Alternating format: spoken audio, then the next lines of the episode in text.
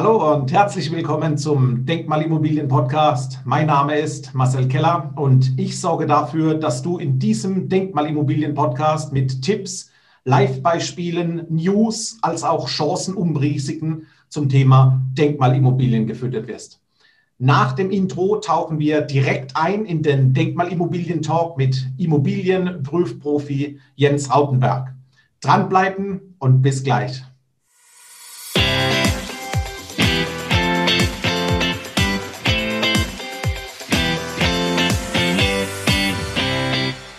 Ein herzliches Willkommen hier im Denkmalimmobilien Podcast Jens Rautenberg. Hallo aus Köln, Marcel. Hallo Jens. Jens, vier Podcast-Episoden haben wir ausgemacht, nehmen wir zusammen auf. Heute die vierte Episode, um die Immobilieninteressenten, sprich unsere Zuhörer, Step by Step zum Immobilieninvestment ranzuführen. Jens, du bist Gesellschafter der Gruppe Conversio. Und was genau macht die Conversio-Gruppe? Ihr sitzt in Köln und wo habt ihr genau euer spezielles Immobilienwissen? Ja, die Conversio-Gruppe äh, beschäftigt sich ausschließlich mit dem Thema Immobilie als Investment. Wir sind Analysehaus. Wir analysieren Bauträger auf der einen Seite, Standorte und dann auch die konkreten Projekte. Ähm, und zwar allesamt Projekte, die eben in die Vermarktung gehen und privaten Anlegern als Investition angeboten werden. Ja, da sind wir quasi tätig, analysieren die Projekte im Vorfeld immer mit der Brille des privaten Investors und der Fragestellung am Ende, ähm, ist es ein gutes Investment, Daumen hoch oder Daumen runter. Wenn man einen Ausblick auf die Wirtschaftsebene macht, ich gehe jetzt be bewusst Wirtschaftsprüfungsgesellschaften an, nehmen wir mal die Big Four in Deutschland, Ernst Young, KPMG, Deloitte, PwC, kann man dann sagen, was diese Big Fours in Deutschland sind, ist letztendlich die Conversio-Gruppe aus Köln im Immobiliensegment? Ja, ich möchte uns jetzt äh, wirklich ausdrücklich mit diesen großen, wirklich großen internationalen Gesellschaften äh, nicht vergleichen. Das wäre zu hoch gegriffen. Aber in, in, in dem Markt der, der Immobilien, die ähm, an private Investoren die aufgeteilt werden und an private Investoren verkauft werden, sind wir Marktführer im Bereich der Analyse. Das heißt, wir sind Dienstleister für wirklich ganz, ganz viele Anlageberatungsunternehmen, Finanzdienstleister und auch Banken, die uns eben damit beauftragen, diese Projekte im Vorfeld, bevor sie dann eben an deren Kunden verkauft werden, ja, wie man so schön sagt, auf Herz und Nieren zu prüfen. Ja, ebenso. Und genau um diesen Inhalt ging es. Die Vergleiche brauchen wir nicht, aber inhaltlich möchte ich deine Orientierung für die Zuhörer. Jens, in der Episode 1, 2 und 3 haben wir darüber gesprochen. In Episode 1 zum Beispiel, wie finde ich die richtige Immobilie und wie komme ich danach auch an meine Wunschimmobilie ran. Episode 2 sind wir darauf eingegangen, wie gehe ich stringent in eine Immobilienvermietung ran und wie minimiere ich definitiv meine Vermietungsrisiken. Und die vorherige Episode, da haben wir das Thema Bestandsimmobilien uns angeschaut und haben gesagt, warum Bestandsimmobilien eine Top-Option sind, für meine spätere Immobilienrente einzubauen. Wer hier nochmals reinhören will, dem verlinken wir die Episoden 1, 2 und 3 unserer Immobilientalks unten in den Show Notes. Und heute reden wir über das Thema die Denkmalimmobilie. Was ist eine Denkmalimmobilie? Was zeichnet diese aus und worauf muss ich speziell im Investment mit der Denkmalimmobilie achten? Jens, du bist das Prüfhaus. Los geht's. Bitte übernimm du das Mikro und berichte mal du darüber, wie die Conversio-Gruppe dem Investor direkte Investitionssicherheit bei der Denkmalimmobilie liefern kann. Ja, Denkmalimmobilie ist, ist, äh, ist natürlich eine sehr äh, spezielle Assetklasse. Also wenn wir über Wohnimmobilien reden, reden wir über Bestand. Du hast das eben gesagt. Wir können über Neubau reden und wir haben die Assetklasse Denkmal- oder Sanierungsobjekte, wie man so schön sagt. Und ähm, dort ähm, gibt es eben die interessanten steuerlichen Vorteile durch die spezielle Abschreibung dieser Projekte. 7H, 7I sind die Stichworte. Ähm, und ja, es liegt in der Natur der Dinge, dass man eine Denkmalimmobilie als Analysehaus ganz anders anpacken muss als ein Neubau. Ein Neubau entsteht auf der grünen Wiese, ja, wird einfach hochgebaut, hat eine Baubeschreibung, kann man sich gut vorstellen. Wer jemals schon mal einen Altbau selber saniert hat, der weiß schon, dass das ein sehr spezielles Thema ist. Denkmalimmobilien sind ja letztendlich Projekte, die unter Denkmalschutz stehen, um die Jahrhundertwende meistens gebaut worden sind. Ähm, sicherlich mal sehr, sehr schön waren, aber heute halt ähm, ich sag mal, oft leergezogen sind, äh, äh, komplett baufällig sind, marode etc., fast einsturzgefährdet, so kann man sagen. Und jetzt äh, muss eben Folgendes passieren und es können wirklich nur sehr spezielle, erfahrene Bauträger aus unserer Sicht. Jetzt muss quasi ähm, den Denkmalschutzauflagen Rechnung getragen werden. Ich kann jetzt ja nicht abreißen, mach neu, genau das ja eben nicht, sondern ich ähm, kann mir das vorstellen wie eine Filmkulisse, die entsteht, also hinter einer alten Fassade, die bleibt stehen, quasi wie eine Filmkulisse, entsteht im Inneren, wenn man so möchte, quasi ein Neubau-ähnliches äh, Vorhaben, so kann man sagen. Ähm, also hinter einer alten Kulisse entsteht im Inneren dann quasi ein, ein neues Haus natürlich mit denkmalschutzrechtlichen Auflagen, äh, wie ich da arbeiten darf.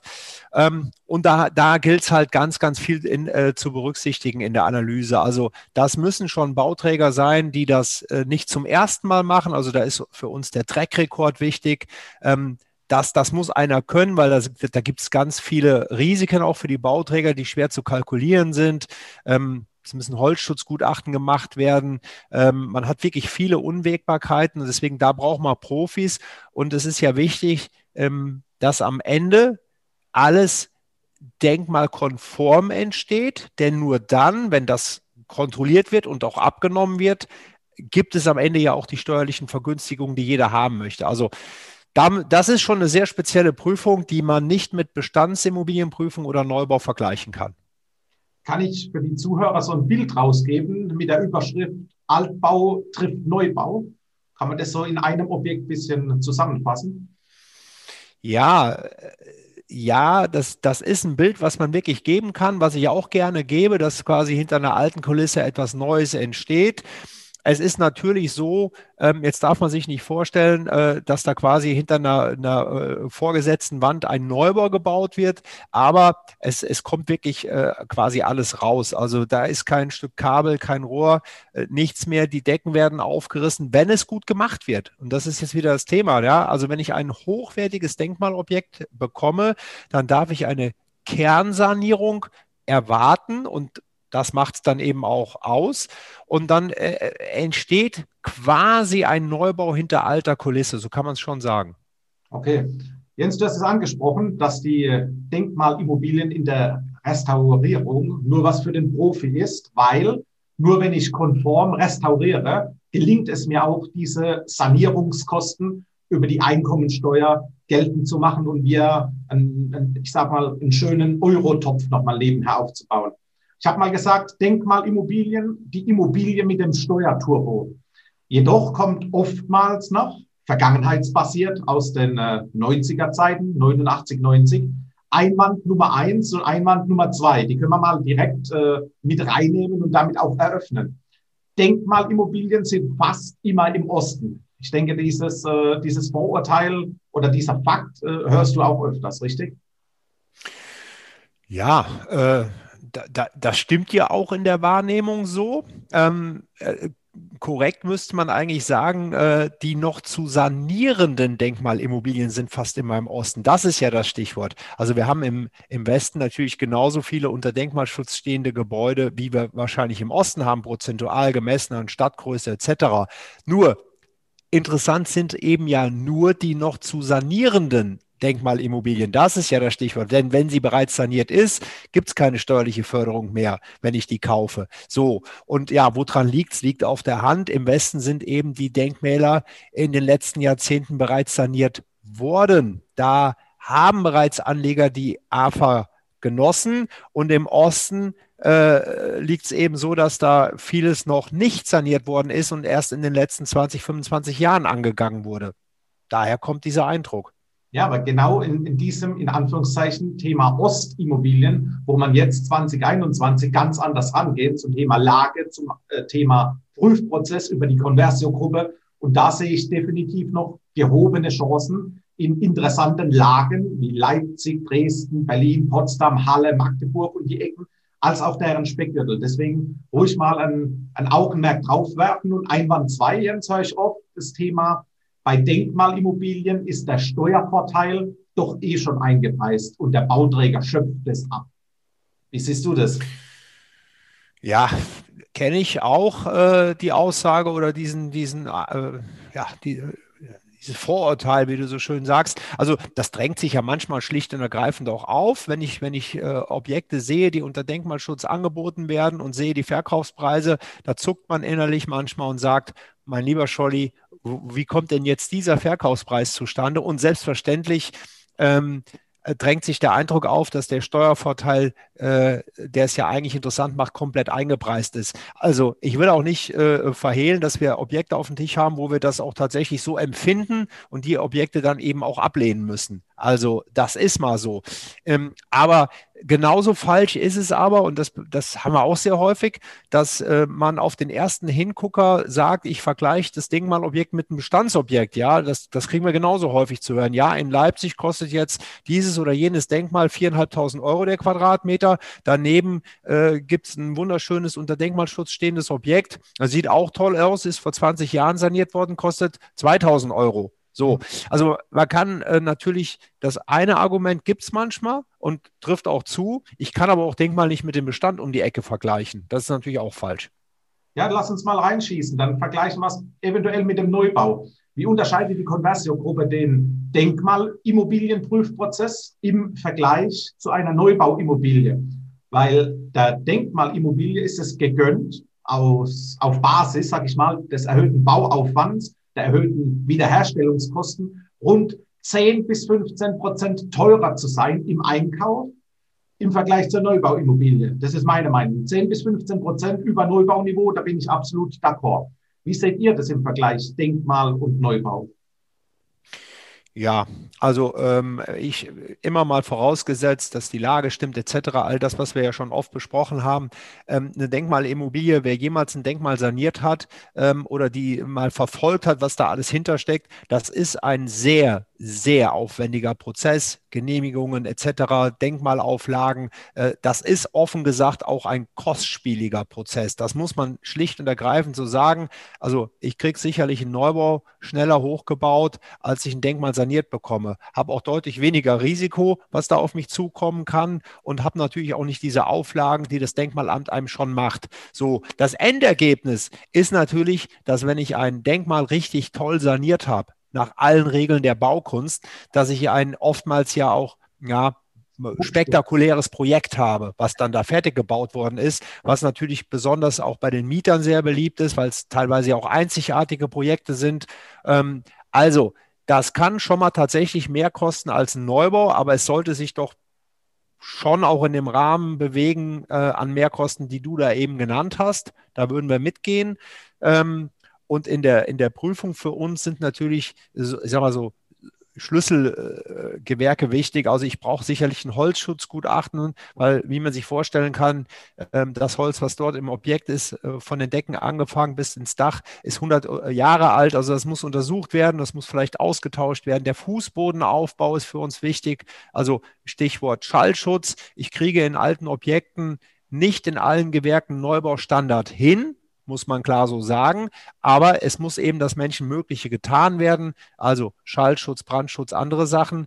Ähm, Heizsysteme, moderne Heizsysteme sind da für uns ein Thema. Also habe ich die Fußbodenheizung, die ich sehr wohl hinbekommen kann, oder habe ich sie nicht? Ähm, welche Lösung finde ich denn da? Feuchtigkeitsabdichtungsthematiken sind für uns interessant. Ja, ähm, was, was kann man da machen? Was macht der Bauträger im Keller, um Feuchtigkeit fernzuhalten?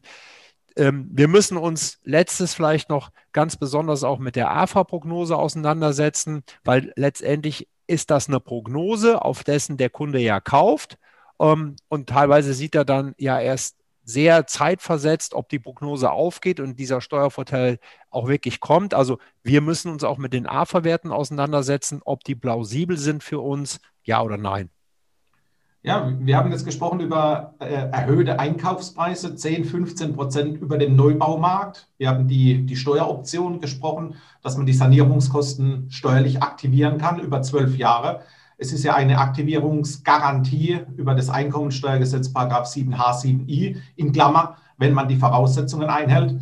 Vergleicht man die Denkmalimmobilie mal mit dem Neubau, kann man dann behaupten, aufgrund des Charakters, dass sich Denkmalimmobilien eher nur für Manager, Führungskräfte und Unternehmer lohnen, sprich für Klientel mit einem höheren Einkommen?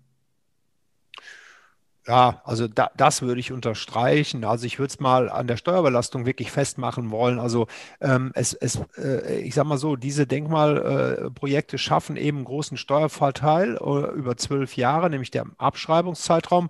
Und es liegt natürlich auf der Hand, äh, dass es äh, Sinn macht, nur dann Sinn macht zu investieren oder wirklich Sinn macht, wenn ich diesen Steuervorteil auch ausschöpfe. Das heißt, ich brauche eine gewisse Steuerbelastung, ähm, damit es wirklich interessant wird ähm, um diesen Vorteil auszuschöpfen, dann ist der Beruf zweitrangig. Aber es liegt natürlich in der Natur der Dinge, dass die genannten Berufsgruppen, die, die du eben gesagt hast, äh, oftmals eben die sind, die ein hohes Einkommen haben, dementsprechend eine hohe Steuerbelastung. Und das passt dann oft zusammen.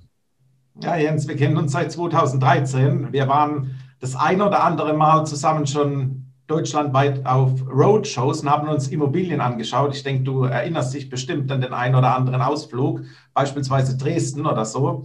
Und gehen wir mal auf die Grundrisse einer Denkmalimmobilie ein.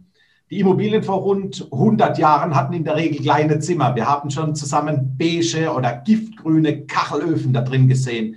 Lila Bäder ist keine Seltenheit. Kurzum, alles was man heute eigentlich gar nicht will. Und wie gelingt es mit der Denkmalimmobilie, eine Immobilie mit dem Faktor up-to-date am Immobilienmarkt zu bekommen? Wie sieht es mit Grundrissänderungen aus? Beachtung von Energiesparmaßnahmen, Möglichkeit auf den Einbau von Fahrstühlen. Hatten diese Altbauten ja in der Regel nicht. Wir hatten oftmals noch Etagentoiletten und so weiter.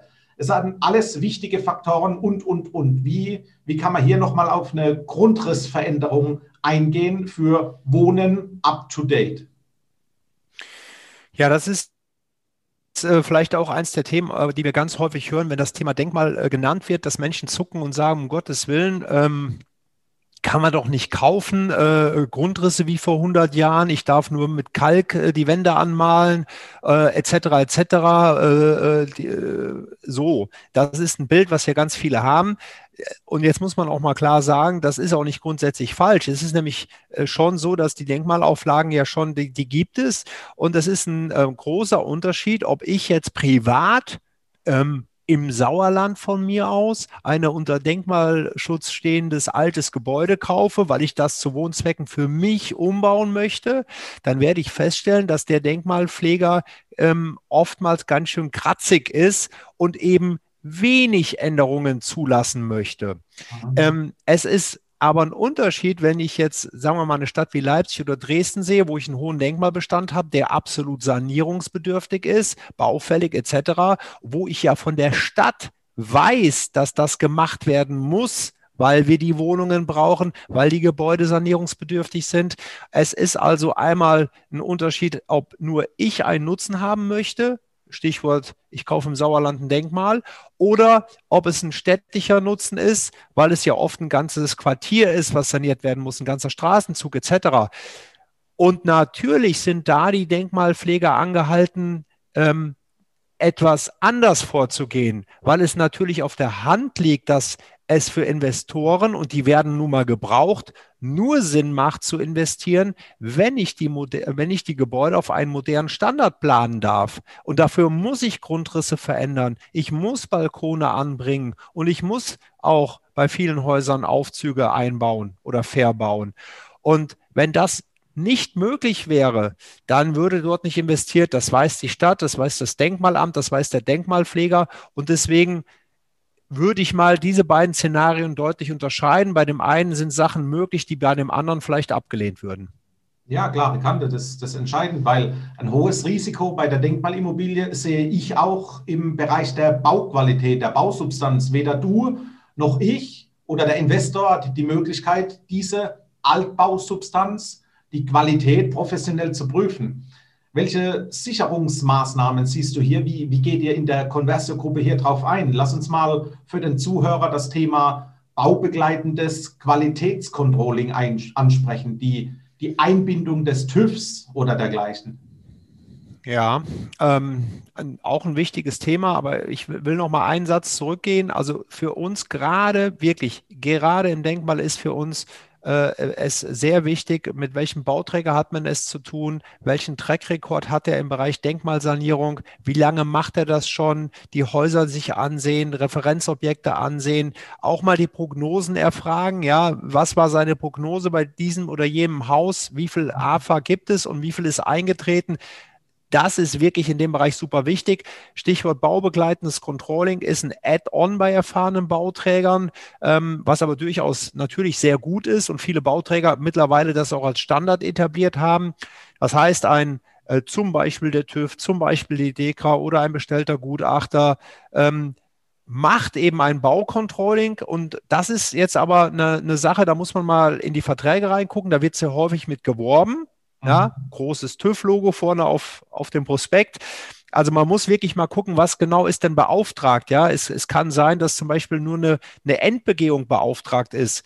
Ähm, das macht natürlich wenig Sinn. Da sind die Wände verputzt etc. Da kann man nur noch von außen drauf gucken. Es kann natürlich aber auch sein, dass man äh, äh, sechs, acht, zehn, zwölf Begehungen beauftragt hat. Also baubegleitende Controllings während der Bauphase, dass man also bei den Schlüsselgewerken vorher noch hinkommt und sich ansieht, bevor es dann eben verputzt etc. wird. Also Baucontrolling ist absolut sinnvoll, aber dann muss es auch substanziell was bieten. Mehrere Begehungen während der Bauphase, äh, Berichtsführung, äh, Mängel aufzeigen, Nachkontrolle, dass die erledigt worden sind.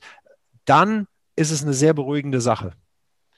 Du hast in unserem Gespräch mehrere Instanzen und auch Behörden angesprochen, beispielsweise die Stadt, das Denkmalamt, das Finanzamt und so weiter.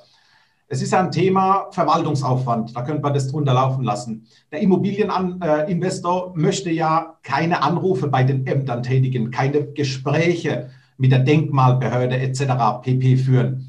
Wer übernimmt diese Gespräche und vor allem wichtig, zu welchem Zeitpunkt müssen diese Gespräche geführt werden? Vor der Bauphase, während der Bauphase? Was ist wann zu beachten, dass der Investor auch maximale Sicherheit bekommt, um in den Genuss dieser Steueroptimierung zu kommen? Also ich würde mal sagen, die Erwartungshaltung eines Investors, der eine Denkmalimmobilie, eine Denkmalwohnung kauft, ist ja genau die, die du schilderst. Er kauft bei einem guten Bauträger und ähm, jetzt mal ganz salopp gesagt, es wird gebaut, es wird saniert, es wird vermietet, das läuft alles und am Ende jetzt mal äh, äh, kommt dann der, der Bescheid vom Finanzamt und die, die, die Steuervorteile werden bescheinigt in, in kalkulierter Höhe. Das, das möchte man so haben und so soll es auch sein. Und deswegen muss der Bauträger natürlich äh, im Vorfeld schon, wenn er das Objekt ankauft und in die Planung geht, da muss er mit dem Denkmalpfleger ja schon anfangen zu sprechen und muss eben genau ausloten in den Gesprächen, was hat er für eine Vorstellung, was will er dort planen, wie sehen die Grundrisse aus, was will er verbauen, äh, Stichwort auch ähm, Balkon, Aufzug etc. Das muss natürlich alles im Vorfeld besprochen werden und am Ende ähm, ja auch vereinbart werden, dass das, was dann am letzten Ende auch gebaut wird, vom Denkmalschutz genehmigungsfähig ist. Ja, ganz wichtig. Das kann ja nicht hinterher besprochen werden. Es ist auch so, dass dann in der Bauphase der Denkmalpfleger mehrmals dort vorbeikommt und auch einen Blick drauf wirft. Und dann ist es so, dass irgendwann fertig gebaut ist. Ähm, an die Erwerber wird übergeben, die letzten Mängel werden abgestellt und dann hat der Bauträger die Aufgabe, sämtliche Unterlagen, ähm, Rechnungen über alle Gewerke ans Denkmalamt zu liefern. Dann kontrollieren die das. Ähm, ist das förderfähig, ist das nicht? Ist das äh, vereinbart vorher, ist das nicht vereinbart? Und dann er, ergibt sich daraus natürlich auch äh, der förderfähige Betrag. Und der sollte natürlich so sein, wie es vorher mal angedacht war. Und wenn die Denkmalbehörde fertig ist, werden die Unterlagen zurück an den Bauträger und der gibt es noch dann wiederum ans äh, äh, Betriebsstättenfinanzamt der Bauträgergesellschaft, denn dort übernimmt quasi das Finanzamt dann den letzten Teil der Prüfung und erst wenn der abgeschlossen ist, wird ein Bescheid erstellt oder eine einheitlich gesonderte Feststellung und die geht dann an alle Erwerber, an deren Heimfinanzamt. Und dann weiß das Heimfinanzamt, okay, der Betrag ist geprüft, den können wir jetzt buchen, wenn ich so sagen darf. Das ist der, ist der Weg. Und da würde ich sagen, den muss der Bauträger übernehmen, tut er auch, ähm, weil das selber alles in die Hand zu nehmen, ist schon große Herausforderung. Genau das ist das Entscheidende, das Thema Track Record. Was kann ein Bauträger rückwirkend, rückblickend zeigen, welche Objekte hat er betreut, wie ging das Thema aus. Man sieht die unsichtbaren Prozesse, die im Hintergrund des Bauträgers mit den Ämtern laufen, gar nicht. Und aus dem Grund ist die, die Bauträgerqualität extrem wichtig. Und entscheidend ist, dass in die Denkmalimmobilie gleich zu Beginn im, in Anführungszeichen, Ruinenzustand noch investiert wird. Das ist das Entscheidende. Jens, das waren interessante und auch entscheidende, vor allem Einblicke in den Markt der Denkmalimmobilie. Dankeschön an dich für die vierte Episode unserer Immobilien-Podcast-Reihe. Es sind tolle, wichtige Tipps heute zur Denkmalimmobilie in dieser Episode drin, verbunden mit dem Wissen, dass direkt geprüfte Immobilien über uns erworben werden können. Ich sage immer wieder ein Highlight in Sachen Investitionssicherheit. Und diese spürt man oftmals, das Risiko im Einkauf, wenn es zu spät ist. Für heute sind wir durch. Wir schließen die Reihe der vier Podcast-Immobilien-Episoden. Es hat Spaß gemacht mit dir, Jens, und ich sage vielen Dank an dich. Sehr gerne, Marcel. An alle Zuhörer nur noch bei Fragen, Anregungen, Wünsche oder, oder, oder Kommt gerne auf mich zu. Ich übernehme, wenn es Corona wieder zulässt, unseren Kennenlern-Cappuccino. Und so lange gehen wir auf unserem Zoom-Video-Call ins Kennenlernen. Ich freue mich auf dich und sage auf bald.